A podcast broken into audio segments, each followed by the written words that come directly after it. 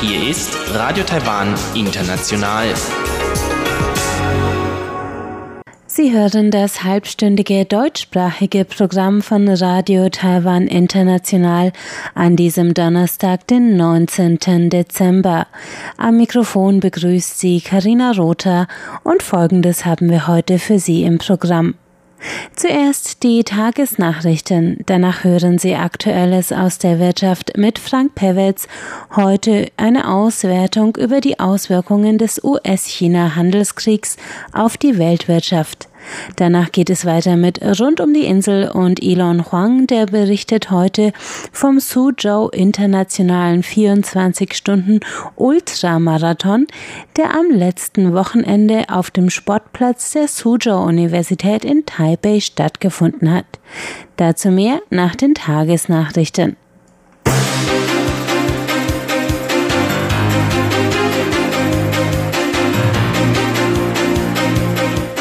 Hören die Tagesnachrichten von Radio Taiwan International. Die wichtigsten Meldungen. Taiwan und Vietnam unterzeichnen neues Investitionsabkommen. Palau Besuch des Vizepräsidenten angekündigt und Weltureinwohner Tourismusgipfel 2022 in Taiwan. Die Meldungen im Einzelnen. Diplomatische Vertreter Taiwans und Vietnams haben gestern in Taipei ein neues bilaterales Investitionsabkommen unterzeichnet. Dadurch sollen taiwanische Investoren in Vietnam künftig größere Sicherheit genießen. Das Außenministerium begrüßte die Entwicklung. Sprecherin Joanne O sagte, auf dieser soliden Basis werden wir die freundschaftliche Kooperationsbeziehung mit Vietnam in Zukunft weiter vertiefen. Das Wirtschaftsministerium gab an, dass das Abkommen den Prozess der Investitionen für taiwanische Geschäftsleute in Vietnam beschleunigen werde. Dazu bestehe keine Verpflichtung für taiwanische Firmen, einen bestimmten Prozentsatz an Produkten von vietnamesischen Zulieferern zu beziehen. Konflikte zwischen Investoren und vietnamesischen Behörden könnten künftig vor einem internationalen Schiedsgericht verhandelt werden, wenn binnen sechs Monaten keine Einigung mit der vietnamesischen Regierung erzielt würde. Das Abkommen stellt eine überarbeitete, aktualisierte Version des 1993 unterzeichneten ersten Investitionsabkommens der beiden Länder dar. Das Wirtschaftsministerium betonte, Vietnam sei ein attraktives Land für taiwanische Investoren. Sie würden nun noch mehr Sicherheiten bei Investitionen genießen. Vizepräsident Chen Jianren wird anlässlich des 20-jährigen Bestehens der diplomatischen Beziehungen zu Palau den pazifischen Verbündeten besuchen. Das kündigte das Präsidialamt heute an. Als Sondergesandter von Präsidentin Tsai Ing-wen wird Chen vom 28. bis zum 30. Dezember in Palau sein. Neben den Feierlichkeiten zum Jahrestag am 29. Dezember wird Chen mit Palaus Präsident Tommy Riemann Gesau und weiteren Vertretern des Landes zusammentreffen. Das Jubiläum wird mit einem festlichen Nachtmarkt, einem Angelwettkampf und einer Feier begangen. Auch der preisgekrönte taiwanische Ureinwohnerchor der Baolei Mittelschule in Kaohsiung, Südtaiwan, wird zu diesem Anlass in Palau auftreten. Taiwan wird den internationalen Ureinwohnertourismusgipfel 2022 ausrichten. Vertreter der Ureinwohnerkommission und der Allianz für Weltureinwohnertourismus haben heute gemeinsam die entsprechende Absichtserklärung unterzeichnet. Der Vorsitzende der Allianz, Benny Sherman, sagte, Taiwan sei hervorragend geeignet, den Gipfel auszurichten. Wir finden, dass Taiwan ein guter Ort ist, um den Gipfel hier auszurichten, direkt im Herzen Asiens. Kabinettssprecherin Kolas Yotaka begrüßte die Entscheidung und sagte, man werde den Gipfel nutzen, um der Welt die Schönheit von Taiwans Bewohnern zu zeigen. Ikyang Parot, der Vorsitzende von Taiwans Ureinwohnerkommission, sagte, Taiwans 16 indigene Gruppen und ihre saisonalen Feste seien ein sehr guter Grund, Taiwan zu bereisen. Taiwan hatte sich mit Unterstützung von Allianzmitgliedern Neuseeland und Kanada im April auf das Austragungsrecht beworben. Der Gipfel wird seit 2018 zweijährig ausgerichtet. Präsidentin Tsai Ing-wen hat heute Vormittag die neu ernannte Botschafterin von Honduras Annie Guevara im Präsidialamt empfangen. Guevara überreichte Tsai feierlich ihre Ernennungsurkunde. Tsai begrüßte die Abgesandte mit den Worten, sie hoffe, dass Taiwan ein zweites Zuhause für die Botschafterin werden würde. Die Präsidentin betonte die langjährige stabile Freundschaft Taiwans mit dem diplomatischen Verbündeten Honduras. Die stetige Vertiefung der Zusammenarbeit basiere auf den geteilten Werten von Demokratie und Freiheit. Tsai nannte gemeinsame Entwicklungserfolge in den Bereichen Landwirtschaft, Bildung, Gesundheitsversorgung und Technologie und sagte, sie wolle künftig noch mehr taiwanische Geschäftsleute ermutigen, in Honduras zu investieren. Die taiwanische Zentralbank hat heute bekannt gegeben, dass sich der Leitzins für das Jahr 2020 nicht ändert. Nach der letzten Aufsichtsratssitzung in diesem Jahr meldete die Bank, der Diskontzinssatz bliebe bei 1,275 Prozent, der garantierte Kreditfazilitätszinssatz bei 1,75 Prozent und der kurzfristige Finanzierungszins bei 3,6 6,25 Prozent. Die Zinsen sind damit das 14. Quartal in Folge stabil. Die Wachstumsprognose der Zentralbank für 2020 lautete 2,57 Prozent. Das Wachstum für das aktuelle Quartal schätzt die Bank auf 2,6 Prozent.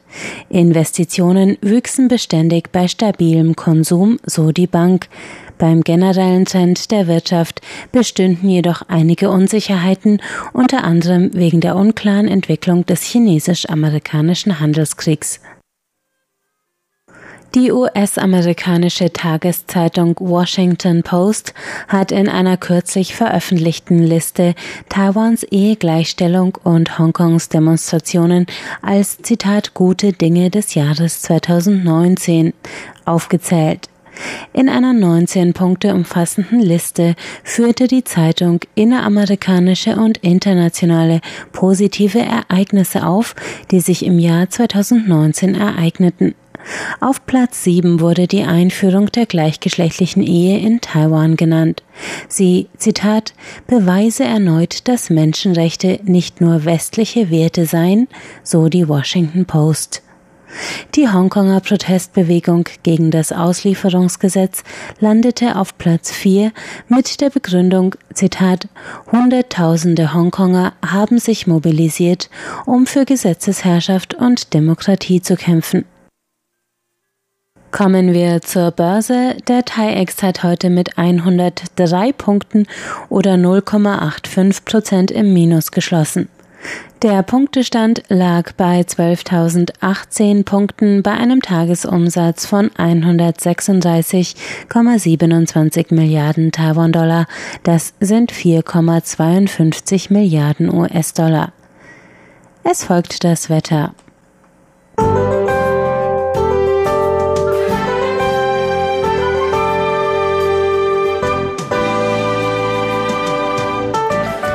Donnerstag war heute weitgehend sonnig mit einzelnen Regenfällen im Nordteil der Insel. Die Temperaturen lagen im Norden zwischen 19 und 23 Grad, im Süden des Landes zwischen 20 und 26 Grad. In Taidong, Hualien und Pingdong stiegen die Werte bis auf 29 Grad um die Mittagszeit. Der morgige Freitag bringt Regenwolken in weiten Teilen des Landes.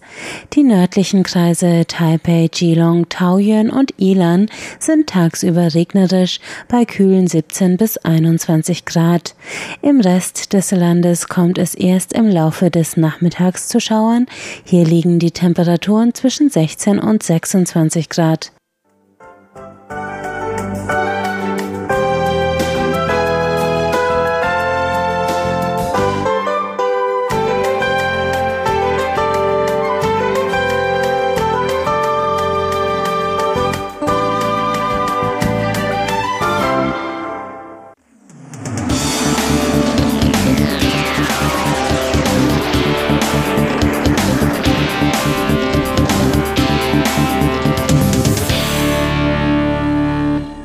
Herzlich willkommen bei Aktuelle Maus der Wirtschaft. Es begrüßt Sie Frank Pewitz. Der Wandel der asiatisch-pazifischen Region unter dem Einfluss des Konfliktes zwischen den USA und China. Dies war das Thema einer Konferenz der National Policy Research Foundation und Taiwans Demokratiestiftung. Darson Chiu, Vizedirektor der Abteilung für Wirtschaftsprognosen am Taiwan Institut für Wirtschaftsforschung TIER, ging auf den Handelskrieg und die Auswirkungen auf die transnationalen Lieferketten und die globale Wirtschaft ein. Im Gegensatz zu US-Präsident Obama, der China durch das TPP-Freihandelsabkommen etwas isolieren wollte, geht Donald Trump nun auf Konfrontationskurs. Er macht von dem Handelsrecht der USA Gebrauch und verhängte gegen China wegen des Diebstahls geistigen Eigentums und von Handelsgeheimnissen Sanktionen. Dies nur ein Teil der Vorwürfe. Die USA wehren sich damit gegen den Trumps Meinung nach aggressiven sozialistischen Kapitalökonomismus chinesischer Prägung. Im letzten Jahr im Januar nutzte die USA den 1974 ins Leben gerufenen Artikel 201 des Handelsgesetzes, der im Falle von bestimmten Importen, welche die Wirtschaft der USA aus dem Gleichgewicht bringen könnten, dem Präsidenten erlauben, bestimmte Verteidigungsmaßnahmen wie Zölle oder Importquoten zu verhängen.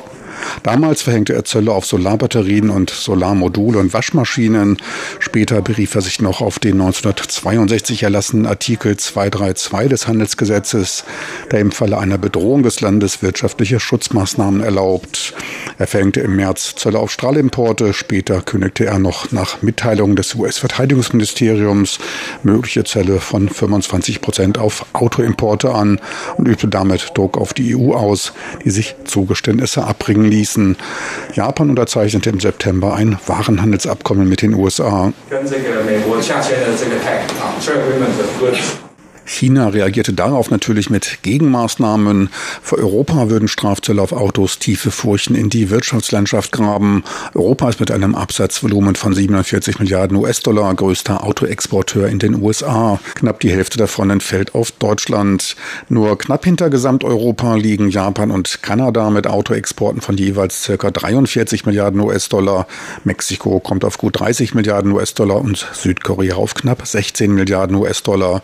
Zusammen Zusammen kommen diese Länder und Regionen auf ein Handelsvolumen von über 200 Milliarden US-Dollar nur für Autoexporte in die USA.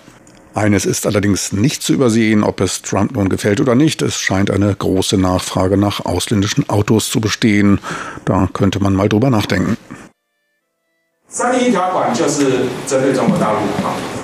das Handelsgesetz 301, ebenfalls 1974 erlassen, wird gegen China eingesetzt und ist inhaltlich nicht so klar umrissen.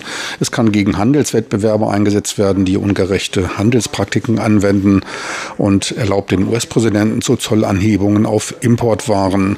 Möglich ist auch Kompensation zu fordern bzw. den Abschluss eines bilateralen Handelsabkommens mit den USA einzufordern. Momentan befindet man sich in der sogenannten Phase 1 des Abkommens. Nach 20-jährigen Untersuchungen der US-Wirtschaft entdeckte ich dabei eine Besonderheit. Immer wenn das Handelsdefizit besonders groß war, gab es ein starkes Wachstum des Bruttosozialprodukts. Immer dann, wenn die Geldmenge groß ist, wächst die Wirtschaft gut. Das liegt daran, dass mit den zusätzlichen Geldern die Importe finanziert werden. Wenn die Wirtschaft gut läuft, wird mehr aus dem Ausland importiert. Dies ist allerdings kein gesundes Wirtschaftsmodell. Deshalb will Trump dies ändern und die USA weg vom Modell des Absatzmarktes der Welt hin zu dem früheren Geist als Produktionsstätte der Welt führen. China wiederum hatte seit 2009 zur Beibehaltung eines Wirtschaftswachstums von 9,4 Prozent Investitionen von 10 Billionen Renminbi vorgenommen und damit die Exporte von 5,2 auf 24 Prozent angehoben, mit dem Ergebnis, dass es dabei zum Aufbau von Überkapazitäten kam. China muss sich deshalb strukturell anpassen und muss sich daher nicht mehr als Werkbank der Welt, sondern sich zum Markt der Welt transformieren. Der eine will also weg vom Markt der Welt hin zur Werkbank der Welt, der andere schlägt den umgekehrten umgekehrten Weg ein. Ich denke, die beiden sollten sich nehmen, was sie brauchen. Das Problem könnte mit einem Freihandelsabkommen gelöst werden. Doch beide befinden sich auf Kollisionskurs. Das liegt einmal an Chinas Staatsfirmen, die man nicht vor diese Herausforderung stellen will. Auf der anderen Seite befürchten die USA, dass sich China bei der Verwirklichung seiner 2025 Pläne US-Technologie bedienen wird. Der Handelsbeauftragte Wilbur Ross sagte es gegenüber Medienvertretern recht deutlich. Er sagte, wir sprechen uns nicht dagegen aus, dass China sich stärker in die Hochtechnologie einarbeitet. Doch wir sind gegen die Anwendung unangemessener Methoden wie dem Diebstahl von Handelsgeheimnissen, erzwungenem Technologietransfer und solchen Dingen, um seine Hochtechnologie zu entwickeln. Der schon erwachte gelbe Drache China ist geduldig und plant langfristig. Schon 2015 legte China mehrere Zehn-Jahrespläne bis für das Jahr 2050 auf. In der ersten Phase will man seine Industrie modernisieren und innerhalb von zehn Jahren das chinesische Modell einer Industrie 4.0 umsetzen. Dafür stellt man gut eine Billion Euro bereit, um im Produktionsbereich zu einem starken Land zu werden. Bis 2035 dann will man zum Niveau der starken Länder der Welt aufschließen, um dann bis 2049 mit zur Weltspitze in der Produktion zu zählen. Ehrgeizige Pläne hat man beschlossen, in dem kein wichtiger Bereich fehlt. Es soll die nächste Generation der Informationsindustrie entwickelt werden, ferner intelligente Werkzeugmaschinen und Robotics. Zum Luftfahrtausrüster will man sich aufschwingen ebenso zum Anbieter von Offshore-Ingenieurausrüstung. Hightech-Schiffe und fortschrittliche Eisenbahnausrüstung sollen entwickelt werden. Ferner geht es um Energieeffizienz und der Entwicklung von Elektrofahrzeugen, aber auch um neue Materialien, um hochleistungsfähige Medizingeräte, Biopharmazie und um fortschrittliche Agrartechnik. Angesichts der Größe des Landes und des Marktes, der Chancen und Risiken birgt, kann man nur hoffen, dass es China gut geht. Andererseits muss es sich auch an die globalen Regeln des Wettbewerbs halten. Ansonsten ist die Weltwirtschaft in Gefahr. Offenere Märkte sind dabei auch eine Voraussetzung für das Wohlergehen der Weltwirtschaft. Doch wie wirken sich diese Strafzölle in China und den USA aus? US-Präsident Donald Trump vertrat ja des Öfteren die Meinung, dass die höheren Zölle ordentlich Einnahmen für die Staatskasse bedeuten. Doch ist dies nur ein eine Seite der Medaille. Doch wer zahlt denn nun diese Steuern? Das kann man mit etwas Logik leicht herausbekommen. Sollte es sich um nicht substituierbare Importprodukte handeln, diese also lediglich in China hergestellt werden und diese von den US-Verbrauchern auch sehr geschätzt sind, dann wird dieser Zollaufschlag von den Verbrauchern in den USA getragen werden müssen. Darüber dürften diese dann recht ärgerlich werden. Allerdings wirken sich diese Zölle noch nicht auf die Verbraucherpreise aus. Das könnte auch daran liegen, dass Chinas Produkte nicht unbedingt zu den nicht ersetzbaren gehören. Für Chinas Exportfirmen bedeutet dies aber eine Schließung der Unternehmen oder die Entlassung von Arbeitskräften. Und genau darauf zielt US-Präsident Trump auch ab. Dies ist auch der Grund, warum die Regierung in Peking eifrig darauf hofft, dass Trump diese Zölle wieder aufhebt. Allerdings sollen laut einem Bericht der EU die chinesischen Exportunternehmen den größten Teil der Kosten tragen. Etwa drei Viertel, gut 20 Prozent des 25-prozentigen Zollaufschlages fallen auf sie, wirken also gewinnmindernd. Knapp fünf Prozent des 25-prozentigen Zollaufschlages trägt der US-amerikanische Verbraucher. Allerdings schlägt sich dies noch nicht auf den Verbraucherpreisindex nieder. Sollte es sich um Vorprodukte für US-Produzenten handeln, treibt dies die Kosten nach oben. Exportorientierte US-Firmen verlieren dadurch Marktanteile. Ein Teil der Strafzölle wurde allerdings durch den gefallenen Wechselkurs wettgemacht. Seit dem Ausbruch des Handelskrieges im April 2018 hat der chinesische Yuan etwa 10 Prozent seines Wertes gegenüber dem US-Dollar verloren. Importwaren werden damit für Chinas Verbraucherunternehmen teurer. Man importiert Inflation. Etliche an Rohstoffen und auch an Nahrungsmitteln wird von China im Ausland erworben. In der US-Handelsstatistik sind die Auswirkungen dieses Handelsstreites allerdings schon recht deutlich geworden. War China noch 2017 und 2018 der größte Handelspartner der USA mit einem Anteil von 16,4 bzw. 15,7 Prozent am Gesamthandel, liegt das Reich der Mitte Stand Juli 2019 mit 13,3 Prozent Handelsanteil hinter Mexiko und Kanada auf Platz 3. Taiwan rückte dabei um einen Platz nach vorn und belegt mit einem Handelsanteil von 2 Prozent Platz 10. Deutschland ist mit einem Anteil von 4,5 Prozent der fünftgrößte Handelspartner der USA. Meine lieben Zuhörer, so viel für heute aus Aktuellem aus der Wirtschaft mit Frank Pewitz. Besten Dank fürs Interesse. Tschüss und auf Wiedersehen. Bis zur nächsten Woche.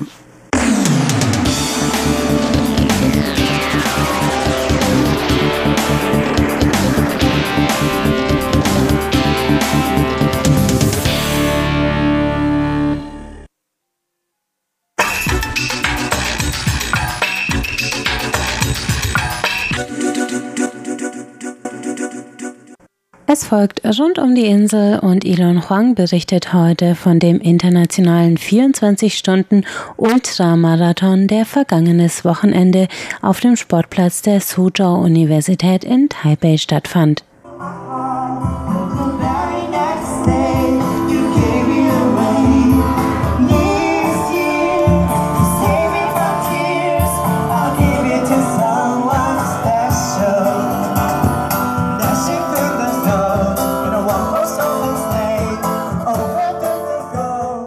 Herzlich willkommen, liebe Hörerinnen und Hörer, zu der heutigen Ausgabe von Rund um die Insel.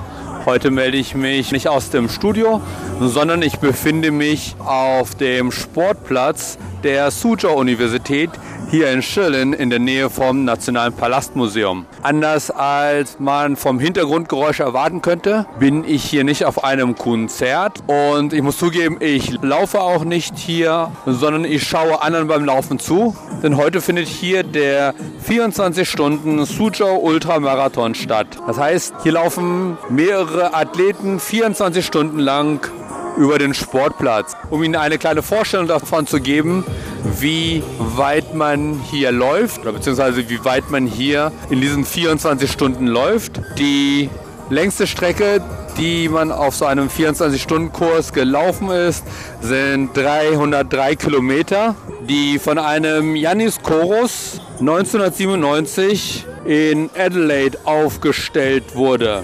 Und die längste Distanz hier in Taipei bei dem 24-Stunden-Ultramarathon hier in der Suzhou-Universität 285 Kilometer von dem Japaner Hara Yoshikazu und zwar aus dem Jahr 2014.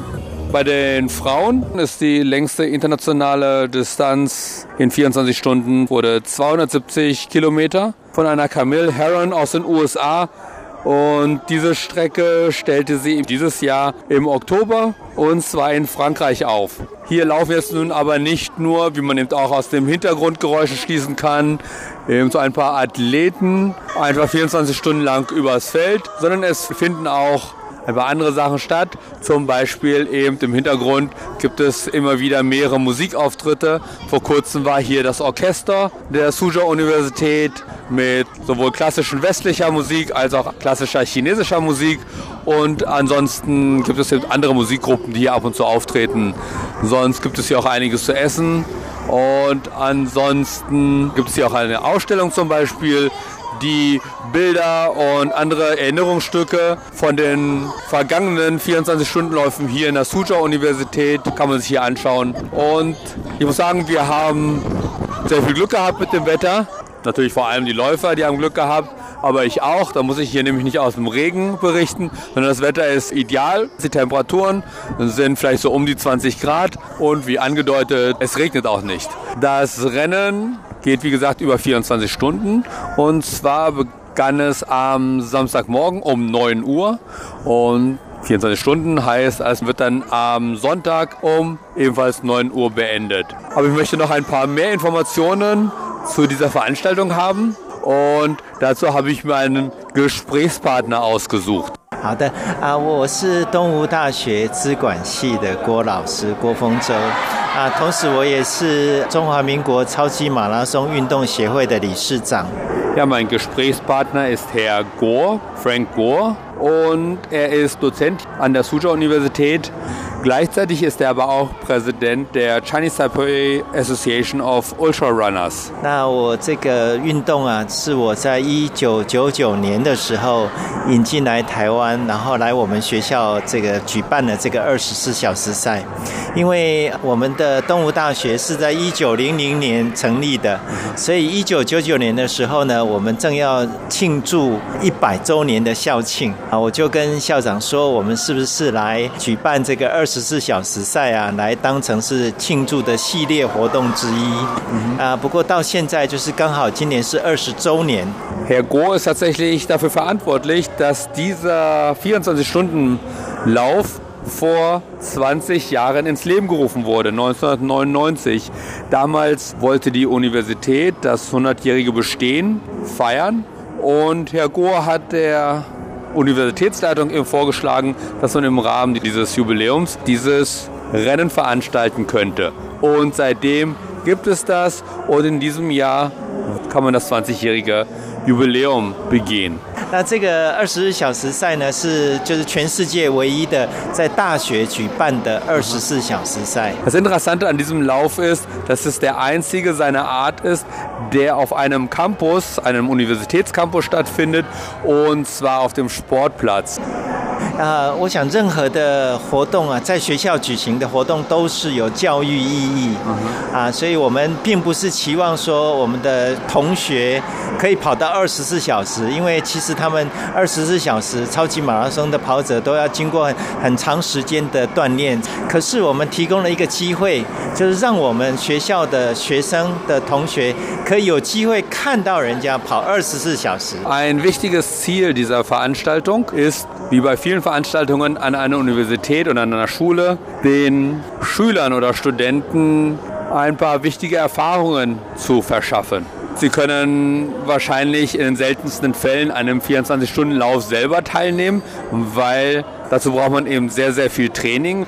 Aber Sie können eben an den anderen kleineren Läufen mitmachen und eben gemeinsam mit den Athleten, die an einem 24-Stunden-Lauf teilnehmen, auf der Bahn laufen. 他们担任志工啊，有各式各样的志工，其中最呃受欢迎的志工就是我们帮啊这些跑者啊系圈。 他们每跑一圈操场一圈，他们就啊呃用那个啊系圈牌啊帮他们翻牌子系圈这样子。啊 okay 可是他们不仅是做这样的事情，他们还会帮选手加油。嗯所以就啊呃在二十四小时赛里面，这些选手啊就一直被有鼓励加油。Aber Studenten haben nicht nur die Möglichkeit, mit den Läufern mitzulaufen, die kürzeren Strecken zu laufen oder die kürzeren Zeit zu laufen, sondern sie sind auch an der Organisation dieses Rennens beteiligt. Und es gibt eben sehr viele Aufgaben, wie man sich vorstellen kann, die man erfüllen muss, um so eine große Veranstaltung durchzuführen. Und die Studenten haben hier die Möglichkeit, eben Erfahrung zu sammeln beim Organisieren solcher Veranstaltungen. Und gleichzeitig unterstützen sie die Athleten aber auch durch ihren Beifall.